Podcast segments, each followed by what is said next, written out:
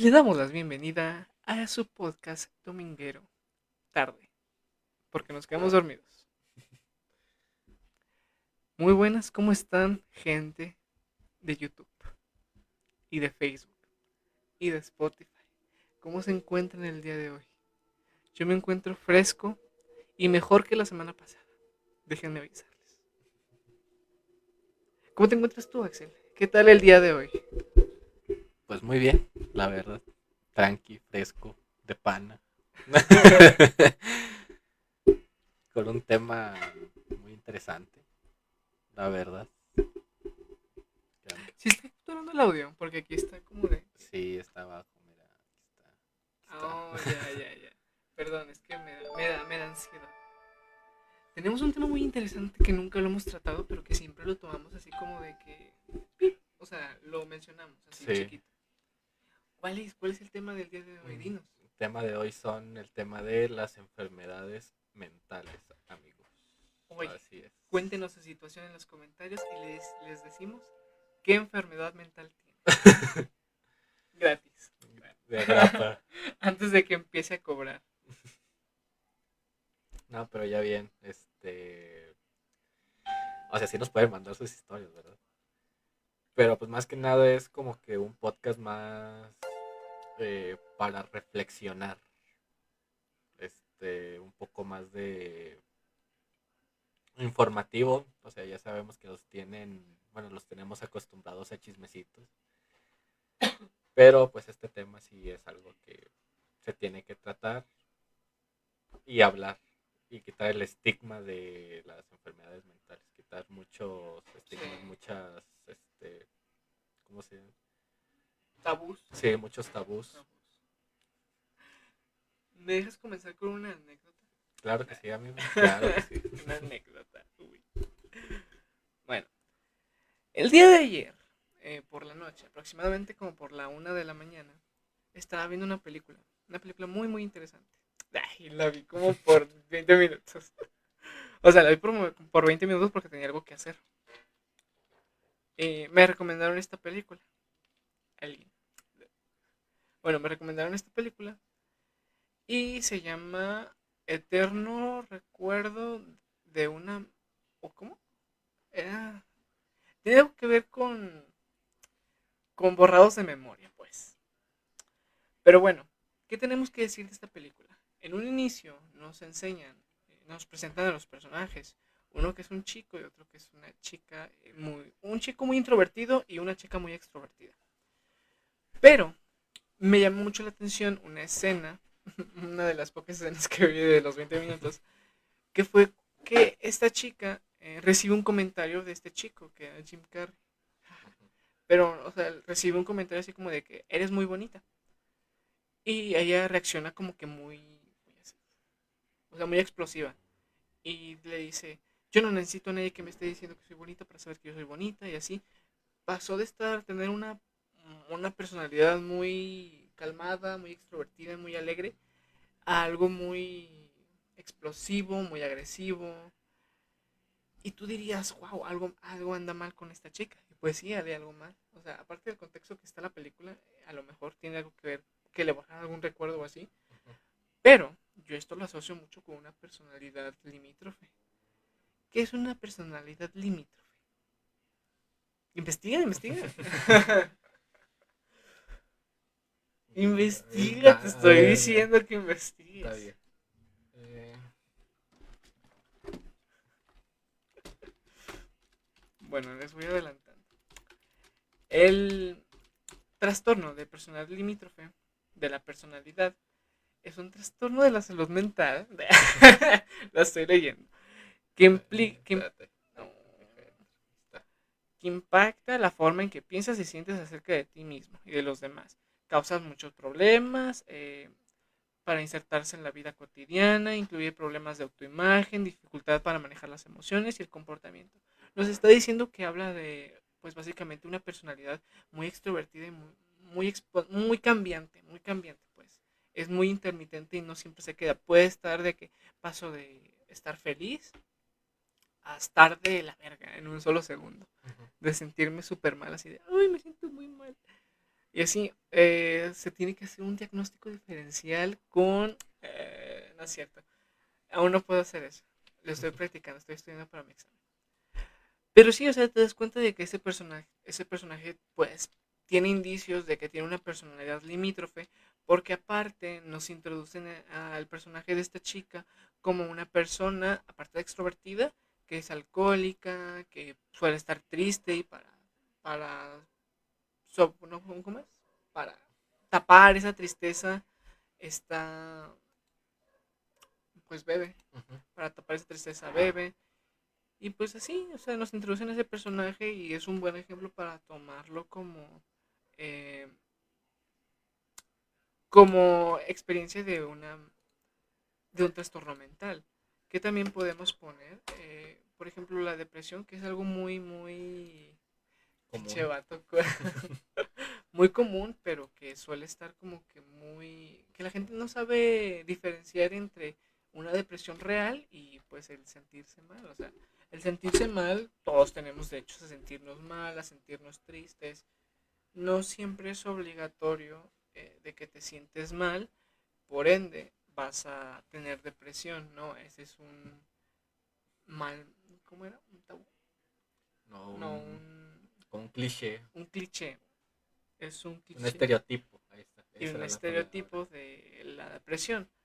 Pero no, a veces hasta la persona que siempre muestra de estar felicísima, de querer hacer todo bien o querer complacer a los demás, puede que, aunque muestre esa sonrisa, por dentro está sufriendo demasiado. ¿Tienes alguna anécdota con algún trastorno mental o que tú digas algo tenía esta persona?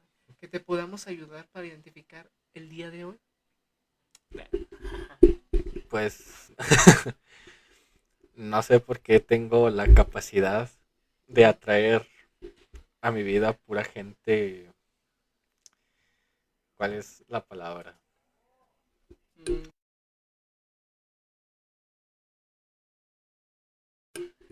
Ok, o sea, pongámosle que gente muy con algún problema, sí. problema, con algún problema. Este y sentimentalmente, o sea, no nada, no en cuestión de mis amigos, sino senti- sentimentalmente.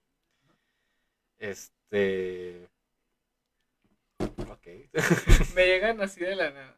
Ya saben cómo es Twitter, que te llegan notificaciones de cuentas que ni sigues y así de así me llegan, te lo juro, te Sí, lo juro me, que pa- me pasa a mí también, no te apures. Ay, no, que le llegó una notificación de Twitter de una nude. Sí, quiero ver esto. Continúa. Pero bueno, este. Casi siempre me tocan ese tipo de personas. Y la verdad no sé por qué. Eh, no sé por qué suelo atraer ese tipo de personas. Ya le, lo he hablado con el Willis varias veces y yo, es, yo digo que es porque yo siento que causo como que un espacio seguro con esas personas. Se sienten seguras conmigo, entonces por eso casi siempre suelo atraer ese tipo de, de gente. Pero en fin, este, yo tenía una ex que, pues básicamente yo sé, yo sabía que ella tenía depresión, pero pues nunca fue a un psicólogo, nunca se lo, ¿cómo se, lo diagnosticaron como tal. Pero pues yo lo sabía más que nada porque, ¿qué dice? ¿Por qué me estaban spameando que entrara a su directo? Tendría consecuencias. Amenazan para traer gente. Es una pregunta, ¿no? Sí, amigo, eh, amenazamos a la gente para que entren a nuestro directo. Pero pues muchas gracias por caer.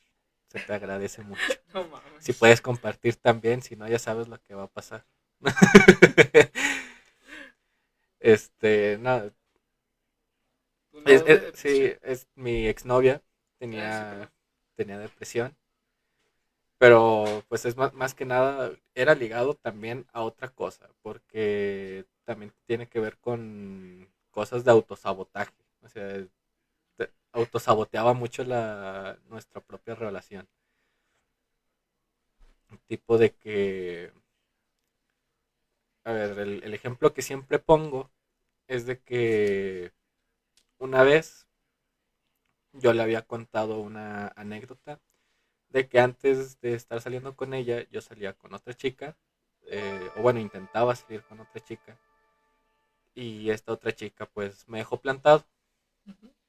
Este, y luego ya le empecé, empecé a tratar con, con mi ex, y esta chica vio, notó eso, y me empezó a, como que a tratar más, a recuperarme. Y justamente como dos o tres días después de que ya pusimos, de que yo la, relación en Facebook, de que la puse la relación en Facebook con mi ex, este, esta otra chica me mandó un mensaje de que, oye, hay que ir al cine. Y yo, ah, Simón, de rato vamos. O sea, nomás le, nomás le di el aire son para que, pues, para no ser mal educado, ¿verdad? Este, yo le conté esa anécdota y pues escucha así como que una anécdota cagada, una anécdota graciosa de que, o sea, ya viste lo que te perdiste. Entonces, pues sí. Esta chica, mi ex, lo que hizo fue, empezó a buscar entre todos mis amigos de Facebook quién pudo haber sido esa chica. Y luego me dijo, oye, ¿quién es? ¿Quién era? Y yo, ya sabiendo cómo era la chica, le dije, no te voy a decir porque te vas a agüitar. Y luego ya, o sea, se agüitó más porque según no le tenía confianza y que no sé qué. Le dije, bueno, ya mira, te digo. O, le dije, bueno, dime tú quiénes pensabas que eran. Me dijo cinco chavas y ninguna de ellas era. Luego ya le dije yo quién era y empezó de que, no, es que mira, es que está bien bonita y es que ella sí tiene bonito cuerpo y o sea, se empezó así como que a hacer menos ella misma.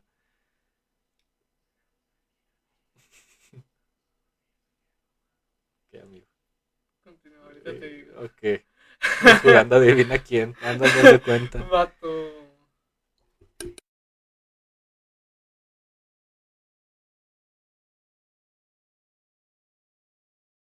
Ay, el pasado. continúa, continúa. Bueno, este pues sí, pasó, eso y pues ya me tocó a mí hacer que se sintiera un poquito mejor, pero, o sea, viendo esa actitud nada más con esa anécdota que pues no es la única, ¿tú qué piensas, amigo? Oh, yo la eh, Carla, me llenas de alegría. Frank no. También me alegras, amiga. Ahorita pasamos con texto te la comes sin. Jugando adivina quién. No, pues. Jugaste adivina quién. Y ahorita, amiga Frank, te contamos el por qué.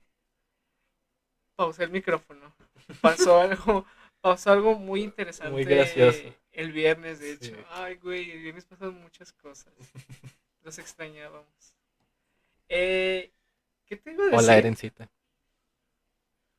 Eh, ¿Qué me habías preguntado, ¿Qué, ¿Qué opinabas de la historia? Ah. Relacionado con la depresión, ¿verdad? Sí. Sí, tiene, ¿cómo se llama? Eh, relación, pues, con, pues, básicamente con tus vivencias del día de hoy. Puede, puede deberse a tus vivencias del pasado o también puede deberse a aspectos neurológicos, o sea, que te esté faltando algo. Pero aquí yo me acuerdo mucho de esa conversación que estábamos viendo eh, la vez pasada, o sea, la primera vez que me lo contaste, digo que estábamos viendo acerca de pues cómo la trataban, ya ves cómo trataban su familia y así. Sí es algo que pues obviamente te, te pega y cómo te tratan las demás personas. Eso también cambia tu forma de ser. Para pasar contexto, el día de hoy estamos hablando de saludos primeramente. Hola. estamos hablando estamos hablando acerca de las enfermedades o los trastornos mentales que pueden existir así a día a día que quizá nosotros no los notemos, pero que nosotros le ayudamos a identificarlos. Cuéntenos sus historias y nosotros le decimos qué trastorno mental tienen. ¿Ok? Sin hate. y hoy estamos pues con un caso básicamente de depresión que tenía una persona. Somos. Y pues sí, básicamente yo digo que fue por, la, por cómo la trataron las demás personas, no solo su familia. Eh, que generó todas esas inseguridades en esa persona, de tratarse de, ¿cómo se llama? De portarse de esa manera. De hecho, en patología, yo quería hablar de eso ahorita. Eh, hay una enfer no enfermedad, un trastorno mental que es de delirio, esquizofrenia de tipo celotípico. Está muy interesante ese porque habla más de nada de los celos. Pero primero quiero saber si tú ya terminaste. Ya. Sí. Hola. Eh, este trastorno que te digo habla más que nada acerca de cómo la gente o cómo la gente que lo padece lo hacen pasar por unos celos normales, común y corriente, pero en verdad no son común y corriente, porque se empiezan a generar en ellos pensamientos o ideas de que su pareja o amigos, no solo su pareja, también familiares, empiezan a tener contacto con alguien más que a esas personas no les gusta. Entonces generan en ellos un sentimiento muy, muy, muy intenso de celos. Pero al punto de, no mames, me voy a matar si le sigues hablando a esa persona. O de que es que yo ya me imaginé que tú estás con esta persona, no, ya sé, no me quieres, porque siempre estás con ella y no conmigo. O como la típica de es que soñé que me eras infiel. Sí, también eso. Oh, de hecho, me pusieron un caso en un examen que, o sea, la respuesta era esa, esquizofrenia de tipo serotípico. Y hablaba de una mujer que decía, eh, mujer de tantos años, eh, tiene, menciona que durante el el ciclo de su sueño tiene, no pesadillas, tiene sueños donde su novio le es infiel, entonces va y le reclama a su novio por esto y lo otro, se genera, bueno, genera escenarios imaginarios que no han pasado en su cabeza y eso genera que se sienta de esa manera. Así, mm, ¿dónde he visto eso antes? Porque por lo general, mi familia... ¡Ah! suele estar regido mucho por eso. O bueno, antes estaba regido demasiado por eso. Y yo no lo entendía, yo no lo entendía hasta que llevé la materia de patología.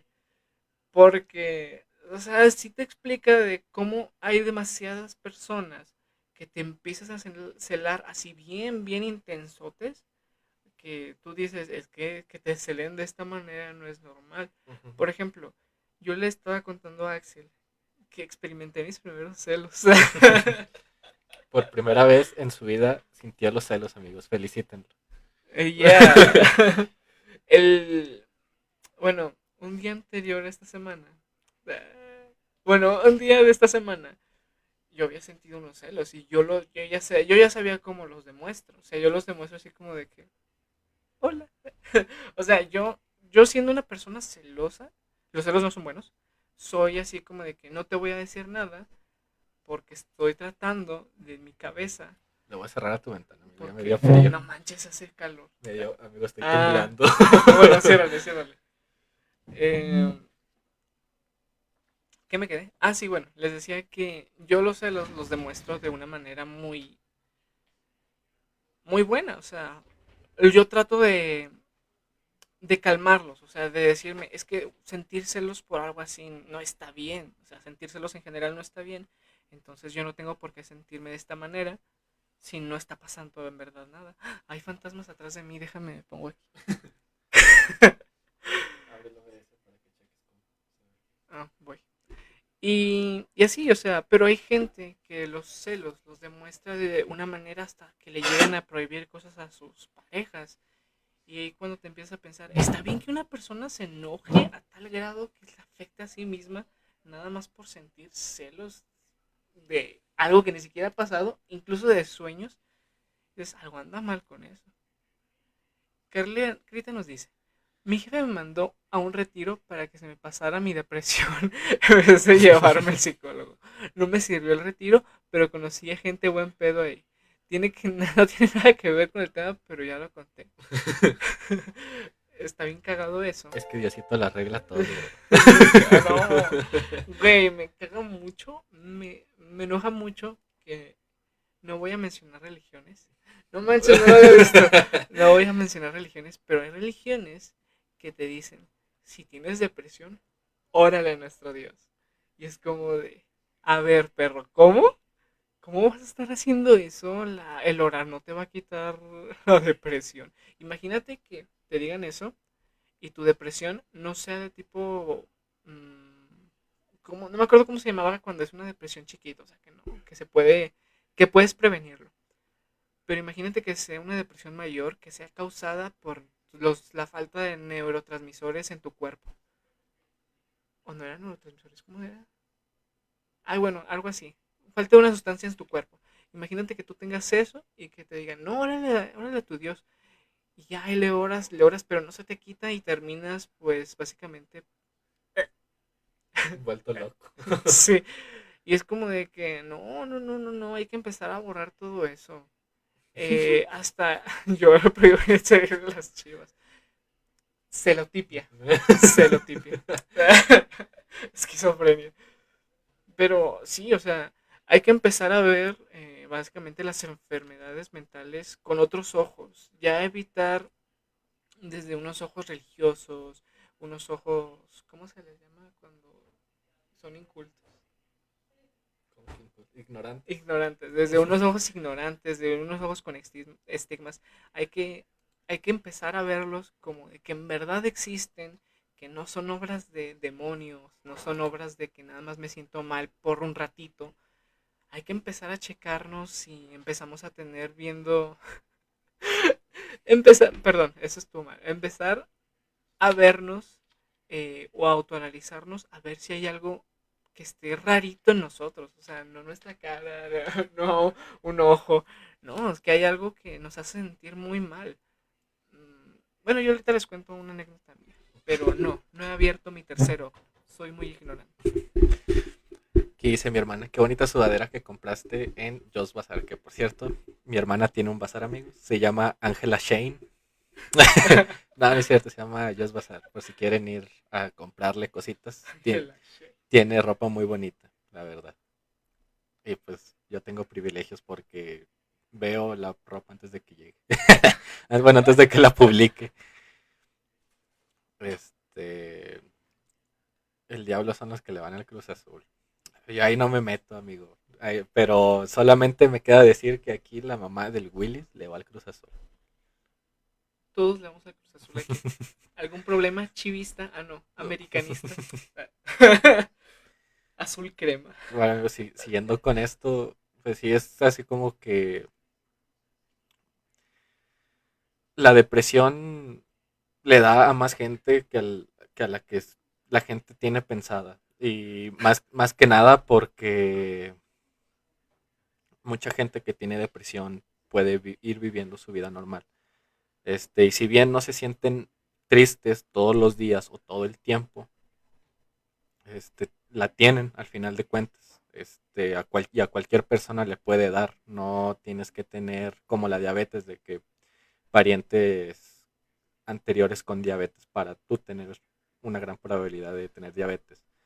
O algo así, o sea, le puede dar a, a cualquier persona. Y es algo que muchos de nuestros papás hoy en día no, no entienden, ¿no? No les cabe, no les cabe en la cabeza. O sea, es como de que, si por ejemplo, tanta fe, eh, tanta fe los tiene ciegos, muchos religiosos, mi tatuador.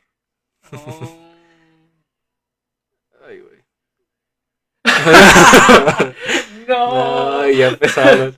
Bueno, Continúa. dice, tanta fe los tiene ciegos y muchos religiosos eh, todo lo adjudican al mal y así cuando a veces a los enfermos les falta esa comprensión sin enfo- enfocarse en, los, en religiones, más bien en cada persona y cómo se siente esa persona e ir con él, con el médico correspondiente. Éxito, chavos.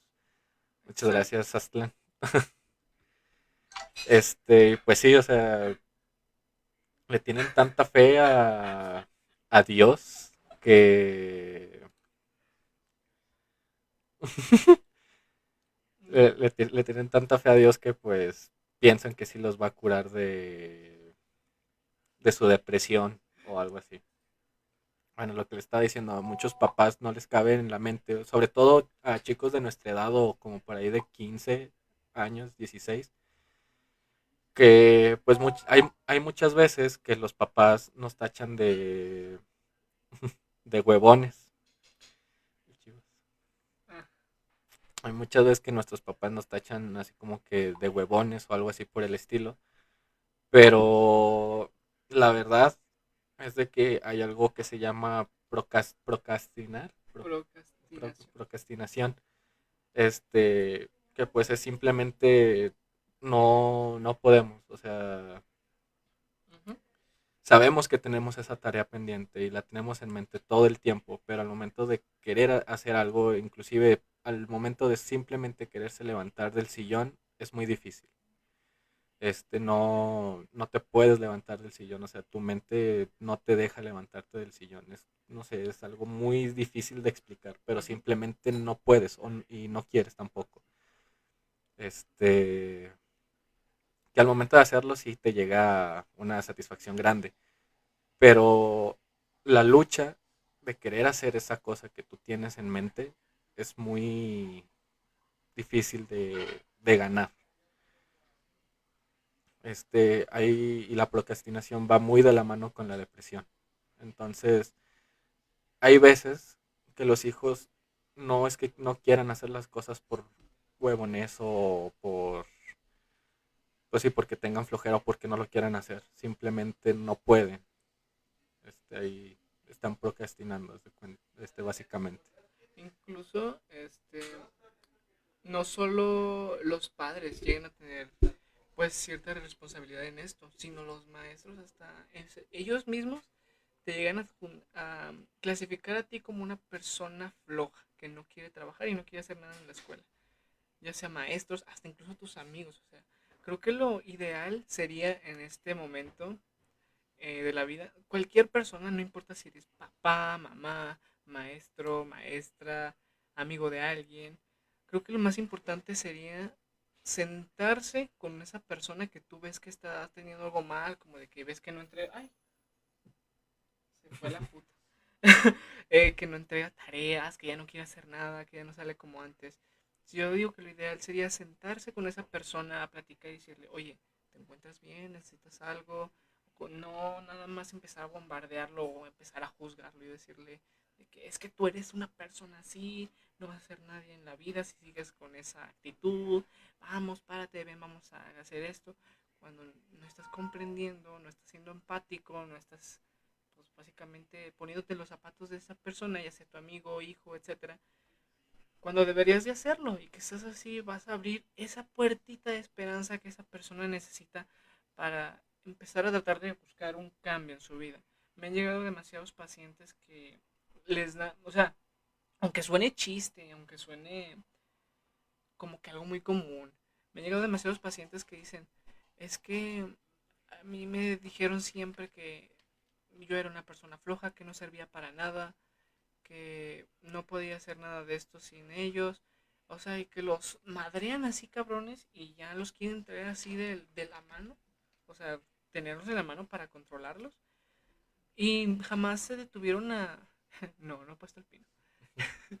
y jamás se detuvieron a hablar con ellos. O sea, siempre los tuvieron encerradísimos, siempre los tuvieron con esos problemas en ellos, que nunca pudieron sacarlos y que incluso algunos no buscan ayuda, pero estos por alguna, para algún aire de un amigo que se les paró y les dijo de que no, oye, ¿quieres, necesitas algo? ¿Qué buscas? ¿Qué necesitas eh, para que yo te ayude y te sientas mucho mejor?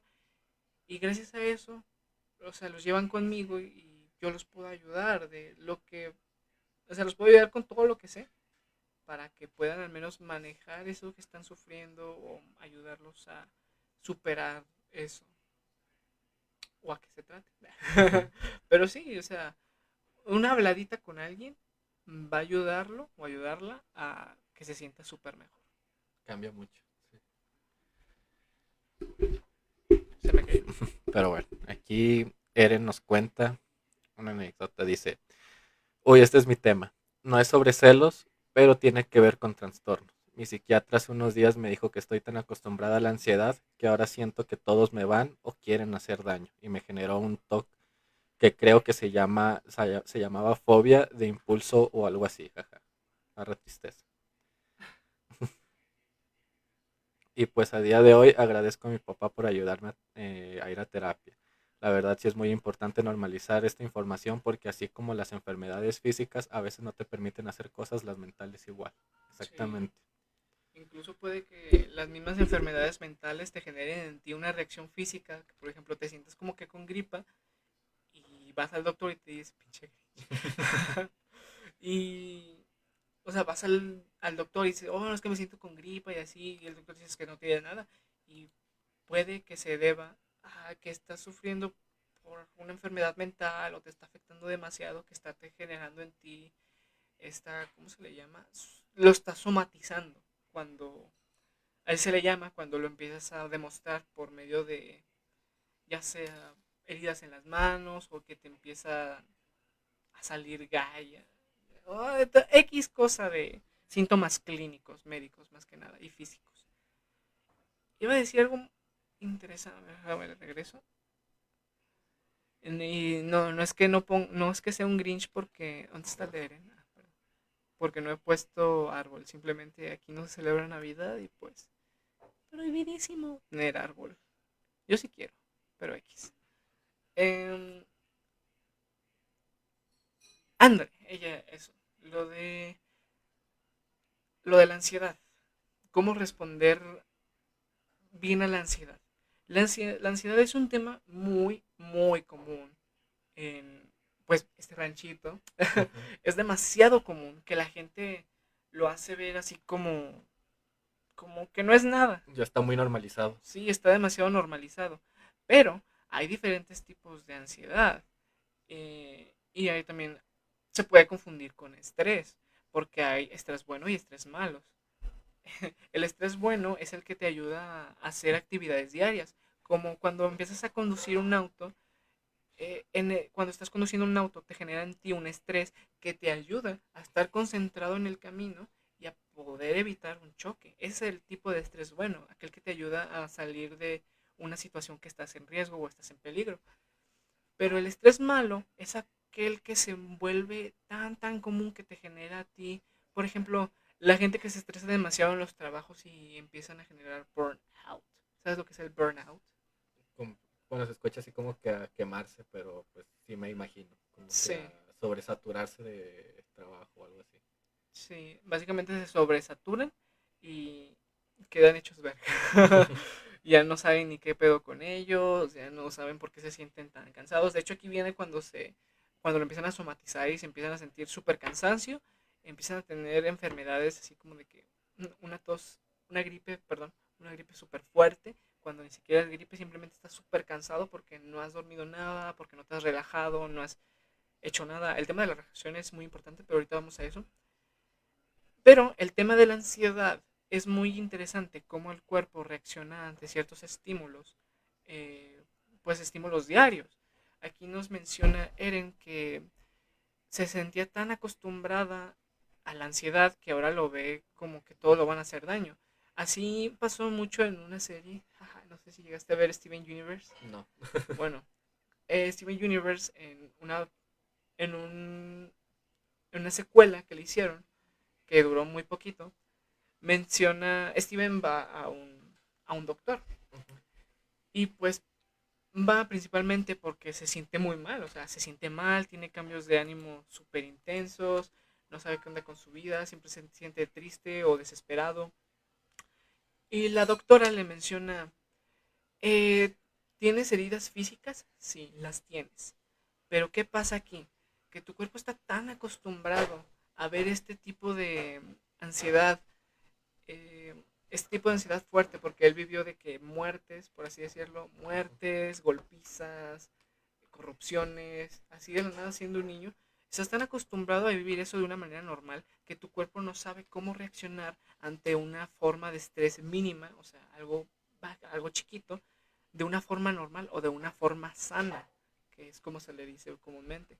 Es como de que no es lo mismo sentir la misma ansiedad de que un familiar esté en, enfermo en el hospital a tener la misma ansiedad de que te estén, por ejemplo, Trabajo final en la escuela. Sí. Trabajo, un trabajo final en la escuela. básicamente lo que estaba haciendo este personaje es ver ese trabajo final en la escuela como si ya se le fuera a acabar el mundo, cuando en verdad no es así. Esa es una forma muy poco sana de demostrar la ansiedad. Pero es un tema súper largo, así que aquí practico para mi examen. Uy, el podcast. De hecho, me extendí 20 minutos. ¿Tienes algo que decir? Perdón, no te he dejado hablar en todo este tiempo. No, amigo, solamente estoy temblando como chihuahua porque tengo frío. no sé por qué. Perdón. Pero sí, tengo un poco de frío. Creo que es por la coca que está un poco frío, pero no importa. Coca-Cola, patrocínanos, por favor. Por eso tomo agua. ah, ya. No, pero. Este. Algo que tenga que decir. Pues nada, o sea, yo creo que voy a contar una anécdota mía que pasó hace poco. Este, yo estaba, me sentía muy, muy triste, muy, pues sí, muy, muy, triste nada más. Este, pero no sabía el por qué. Eh, nos fuimos de vacaciones un rato, una, una semana. Me fui de vacaciones a, la playa. Y me gustó todo, pero no siento que haya disfrutado el viaje. Y de cierta forma me, me sentía mal.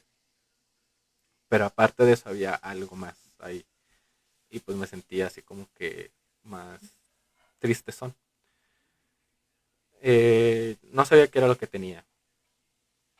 Entonces, pues sí andaba agüitado y bajé a comer con mi familia normal.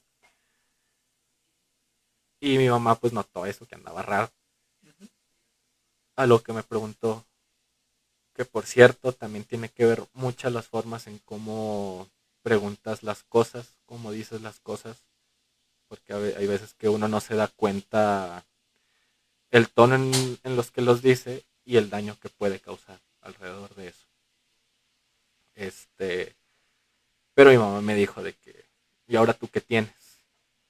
Así como que molesta porque estaba, porque tenía algo. Le dije, o sea, y yo pude haberle dicho, pues sabes qué, mm, me siento bien, o sea, no, no tengo nada. Pero ese día, pues sí decidí así como que sincerarme con mi mamá. Le dije, si te soy sincero, no sé, no sé qué es lo que tengo. Y luego ya me dijo también de mala manera, o bueno, yo sentí que lo dijo de mala manera, así como si ella estuviera enojada, de que pues muy mal, deberías de saber qué es lo que tienes. Y pues me sentí todavía más mal. Este, así como aclaración nada más, pues ya me siento mejor, obviamente. ya, ya estoy un poquito mejor, creo saber el por qué me sentí así. Pero pues eso ya es otro, otro tema. Yo supongo. o sea, sí, sí, sí, sí, sí, sí, sí, sí, bueno, antes de seguir, voy a leer rápidamente el comentario de Eren y ya. Sí hubo un tiempo donde también estuve sufriendo de desesperación y disociación. Me era imposible salir sola porque me daba miedo no saber cómo llegué a X o Y lugar. No, hombre, hasta mi hermana dice que sirvo como caso clínico. Pues sí, muy interesante caso clínico. Ya lo están haciendo. ya están haciendo tu expediente ahí donde estás asistiendo. Pero te deseo una pronta recuperación. un, un, cambio. Que puedas lograr un cambio y que sinceramente de todo corazón te puedas sentir mejor eh, contigo misma y te empieces a sentir mucho mejor en general. ¿Ok? Segundo, tienes mucha razón. Tiene mucho que ver cómo diriges, eh, cómo te diriges a las demás personas. ¿Por qué? Se los digo, uff, pinche servicio me trae, pum, pum, pum, pum, pum. Tengo muchísimos casos, muchísimos casos, y la mayoría, no todos, tienen que ver con la forma de relacionarse con las personas. Es un tema que yo trabajo mucho con mis pacientes, el cual es el de la asertividad y el de cómo tener un poco más de inteligencia emocional. La inteligencia emocional no significa que seas una persona tonta. O bueno, tonta de no saber. Pero tonta emocionalmente sí. Suena muy feo, pero hay que reconocerlo. Muchos de mis pacientes no tienen inteligencia emocional y sí me han dicho, eh, quisiera trabajar más este punto. ¿Por qué? Porque nos ayuda, básicamente la inteligencia emocional se refiere a el cómo nosotros podemos entender nuestras emociones, reconocerlas y reconocer así también las de la otra persona, el cómo, cómo se sienten. Ahí también entra un poquillo la empatía. Pero también nos ayuda a reconocer las emociones de las otras personas y así eh, con esto pues nos ayuda a mejorar. Suena muy tonto, pero pues nos ayuda a mejorar mucho la inteligencia emocional, porque también para trabajar la inteligencia emocional podemos trabajar lo que es la asertividad, que la asertividad es la manera en que nosotros nos queremos dar a entender, o sea, darnos a entender de una manera respetuosa, ya sea expresando nuestros sentimientos o nuestros pensamientos, ya sean buenos o bueno, no hay buenos o malos, sino perspectivamente si sean buenos o malos, o sea, de que yo te quiero expresar a ti que estoy enojado, te lo voy a expresar de una manera adecuada, no de la manera de es que yo estoy enojado contigo. ¿Unos tiros o algo así. O, que o querer dar una crítica, que es algo muy simple, pero el, que, el querer dar una crítica eh, también se puede dar de una manera adecuada y de una forma donde no hagamos sentir mal a la otra persona, porque eso también importa. Pues sí, básicamente eso es lo que trabajo siempre en sesión. Gente hay que trabajar más la inteligencia emocional. ¿Quieres leer el de Carlos? Sí. Dice, sí influye mucho en cómo te pregunten las cosas y todo, porque a veces por eso no contamos a nuestros padres lo que nos pasa. Hablo en mi caso, me es difícil porque no escuchan, porque siempre estoy, porque piensan que siempre estoy exagerando y empiezan a juzgarme antes de acabar. Este, yo creo que eso le pasa al 90% de los jóvenes hoy en día. Sí. A mí también me pasa de que y no es como que me empiecen a juzgar así tan feo, pero sí es algo así como que veo sus caras y es algo así como de que probablemente estés exagerando. No es así siempre, no digo que mis papás sean así siempre, muchas veces sí me intentan ayudar, sí, sí notan mi frustración, sí notan mi, mi tristeza, y esas son las veces en las que sí me intentan ayudar muchas veces y se los agradezco mucho. Pero, o bueno, eso me pasó más que nada ahorita ya de más grande. Este, ya cuando estaba más pequeño fue cuando me pasaba eso. Y por eso ahorita hoy en día como que sí batallo un poco más en, en decirles cómo me siento, en decirles lo que siento. Pero pues es más que nada por cómo me, por cómo me sentía o cómo, por cómo me trataron de niño, no de ahorita ya de adulto, ya de adulto sí me apoyan un poco más, y me apoyan, bueno, no un poco, me apoyan mucho más, pero de niño no era así tan, tan marcado como ahora. Yo siento que no podría, bueno, voy a hacer el intento por ser un psicólogo de atención familiar, pero yo siento que no podría porque me les voy a aventar a los padres. Siempre me le tengo que aventar a los padres. Pero, o sea, o sea, es que todo depende de cómo fueron criados. Sí, los culpamos, pero también la culpa es de los abuelos. Y la culpa de los abuelos es de los tatarabuelos y así se va desde el inicio del árbol genealógico. sí, del árbol genealógico. O sea, básicamente, si quieres romper eso, rómpelo ahí, rómpelo. Y yo voy a ser diferente como fueron mis padres y voy a ser más empático con mis hijos, voy a ser más cariñoso, voy a ser más comprensivo, no tratar de juzgarlos. Aquí lo que menciona primero Carla, eh, que dice que a veces contamos lo que, ya no queremos contar lo que nos pasa a nuestros padres y a veces se enojan, se enojan porque no queremos contarles, pero es porque ustedes nos criaron así, tienen que, o sea, sentarse a meditar de que, oye, porque mi hijo no me quiere contar cosas, a ver, déjame, me pongo a pensar qué hice yo en un pasado y cómo puedo al menos tratar de mejorarlo o darle... No sea madre, eh, es la mejor mamá del mundo y siempre lo voy a decir. Pero sí hay veces en las que pues uno se siente mal. Y pues no te apures. Todo está bien, todo está ok.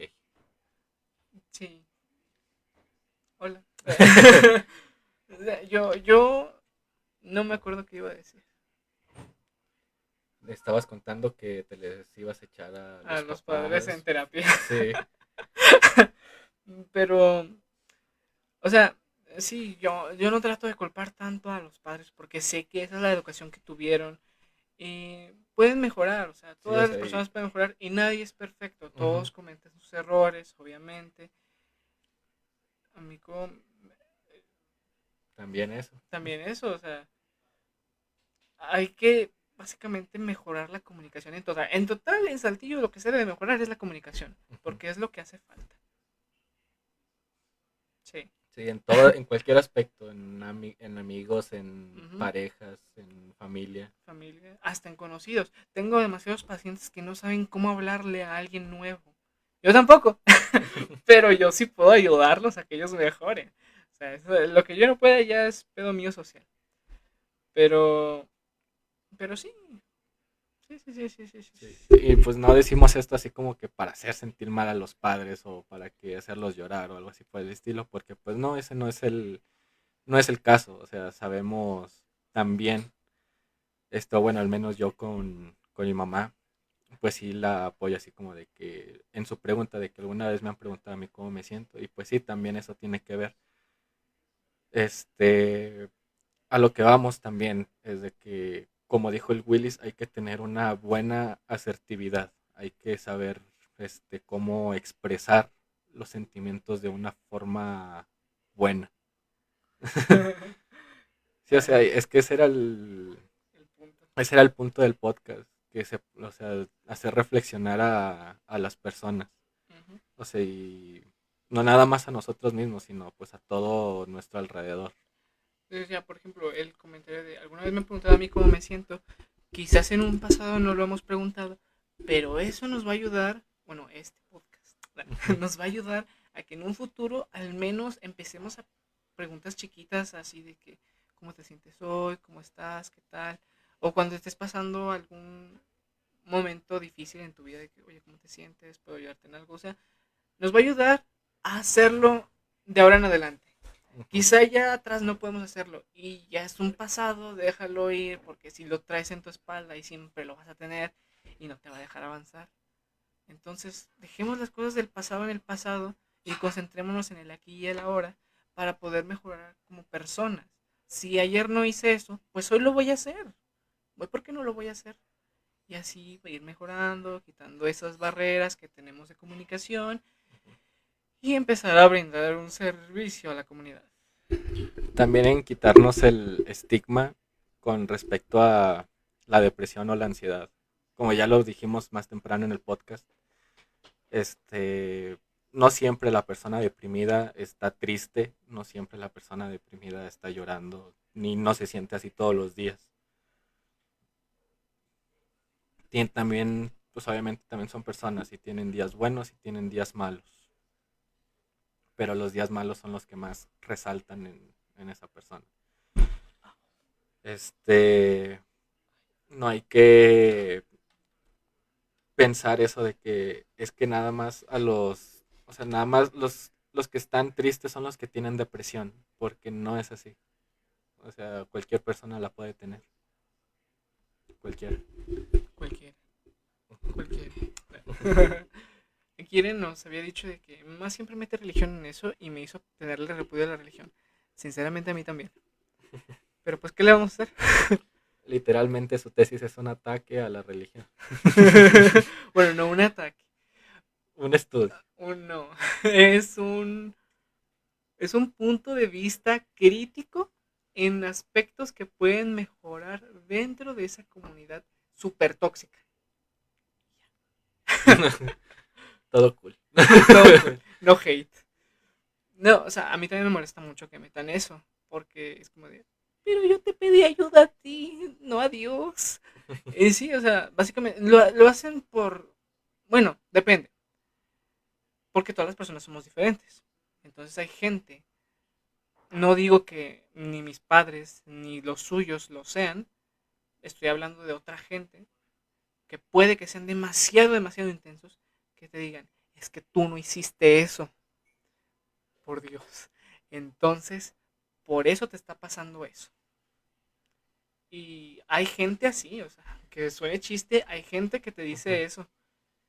Cuando en verdad no. Pero, ¿qué pasa con los que tú quieres? O sea, con personas que no son intensas y que te quieren, te lo quieren decir de una buena manera, de que, oye, órale a Dios, y así. La fe es un tema muy controversial para mí, sinceramente. Pero yo no le voy a quitar la fe a alguien, porque es su fe. Y si esa fe le ayuda a esa persona, yo no tengo por qué quitársela. Yo ahí se la dejo de que está bien, sí, o sea, tuyo, tuyo, me alegro mucho por ti que te ayude. o sea, si la fe te ayuda siendo buena persona, pues para qué. y si te, si te impulsa también esa fe a buscar ayuda o hacer algo, está muy bien, está perfectísimo. Yo, por mí, cool. Pero, o sea, si tú me dices de que es que tú no tienes fe, así, te empiezas a atacar, es como de, mm, ok, te sirve a ti, pero quizá a mí me sirven otras cosas que no sean esas. Por eso les digo, todas las personas son diferentes, todas las personas necesitan diferentes tipos de ayuda. Y pues hay que tratarle, hay que tratar, buscar cuál, cuál, cuál, cuál, a ver, nos va ahí por, cuál nos ayuda, pues. Así es. Mm. Me concentro demasiado, amigos. Hoy estuve así como que más perdido de lo normal, pero es que, se los juro, estoy intentando no temblar. o sea, me estoy concentrando tan cabrón en no temblar que pues me empiezo así como que a apretar las piernas o como que me intento abrazar yo psicológicamente, o sea, porque pues no, no hago esto, o sea, me imagino que me estoy abrazando a mí mismo y como que me da calidez. no sé, es muy raro, pero sí estoy intentando no temblar. ¿Qué dice aquí Eren? Yo siempre le he dicho a mi mamá que si a ella le ayuda a sentirse mejor, a ser mejor persona, me alegra mucho y siempre espero que a ella le vaya bien porque la amo. Pero que a mí no me sirve, no encuentro, no encuentro en, confort en ello, no me hace sentir bien.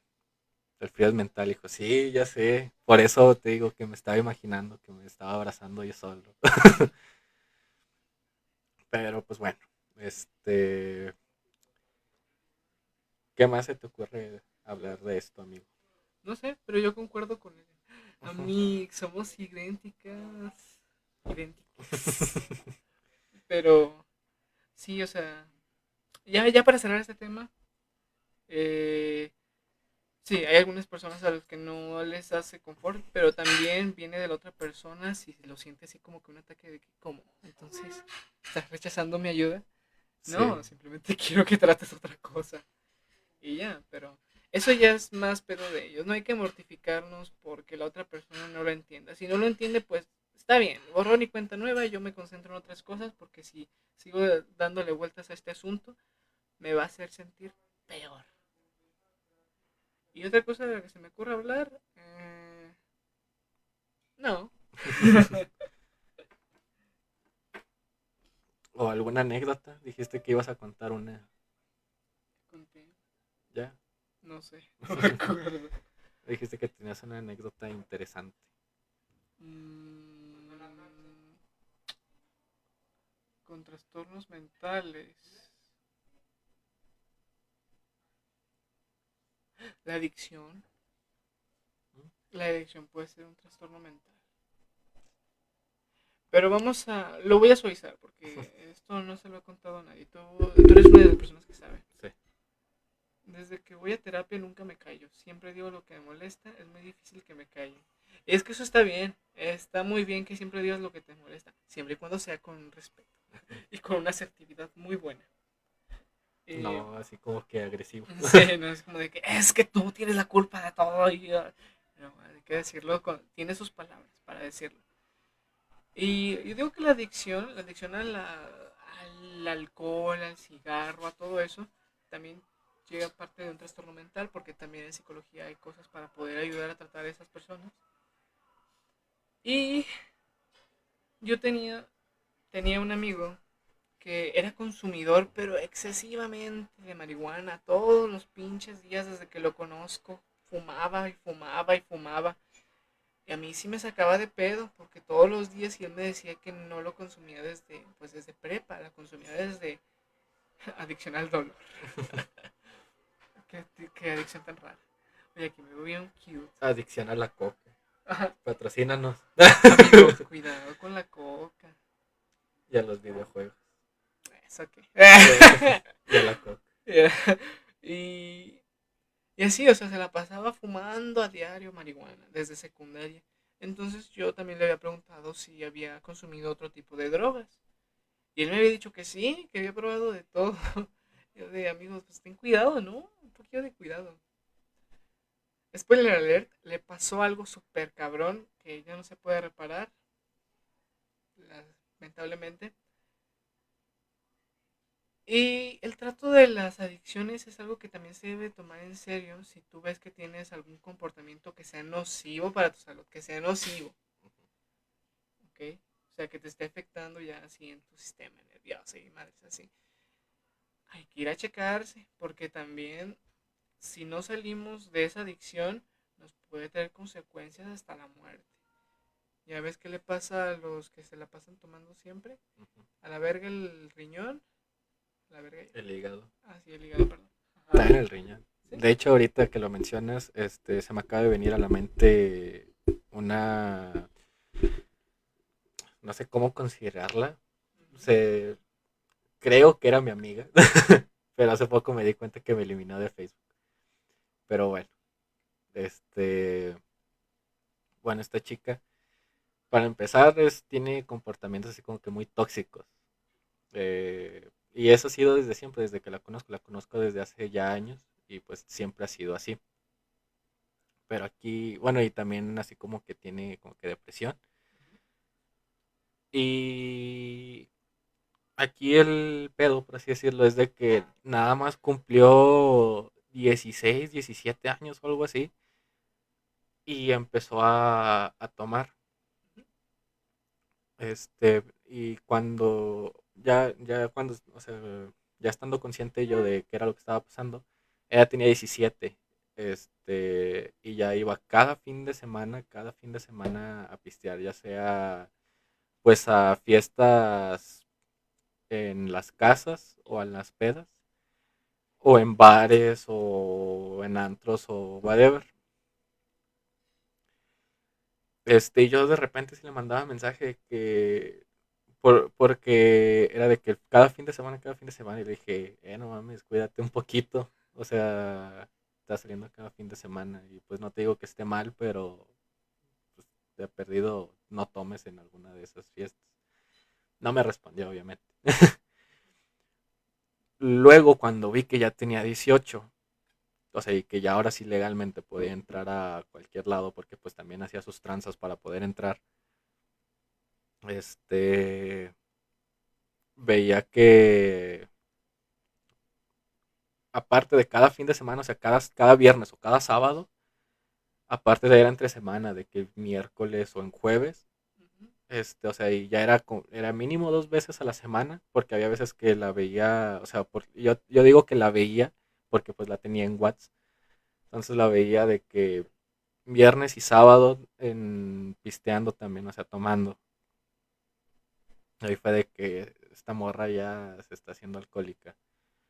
Y una vez vi un estado que compartió ella de que la neta yo no veo mal a la gente que sale cada fin de semana, ya que pues somos jóvenes y la vida se acaba y pues hay que disfrutar y pues muchas veces no disfrutamos de. Y yo digo, pues sí está bien.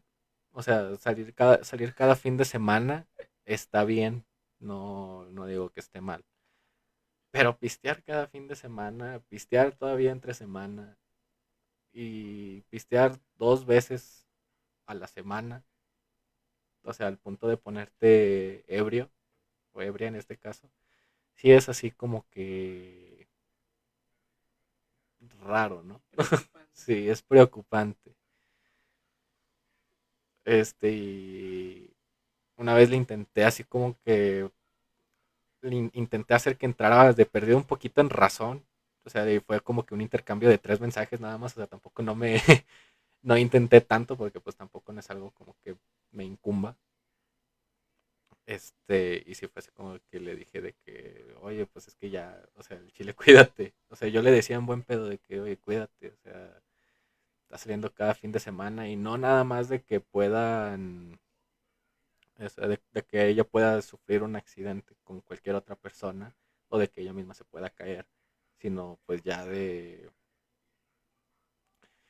de su riñón, de su hígado. o sea, tiene 18 creo ahorita o 19, la verdad no sé. Pero ya toma como si tuviera 40.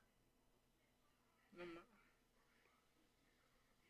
Sí, entonces sí es Se nos va. Sí, sí me intenté así como que preocupar por ella y le intenté así como que entrar en razón, pero no, no entiende. O bueno, no es que no entienda, no quiere verlo. No podemos hacer nada. No, ya sé. Por eso, pues, te digo, nada más intenté hacer que reaccionara con tres mensajes. y ya cuando vi de que si sigo discutiendo con ella, si sigo platicando con ella, no va a llegar a ningún lado. Va a tomar porque se enojó. sí, mejor así lo dejo. Ay, no. O sea, no te voy a decir quién soy, no, hombre, Carla. Esa, tú te quedas, o sea, tú pareces una bebé a comparación de esa lepa. O sea, es- no. La otra tipa simplemente está mal.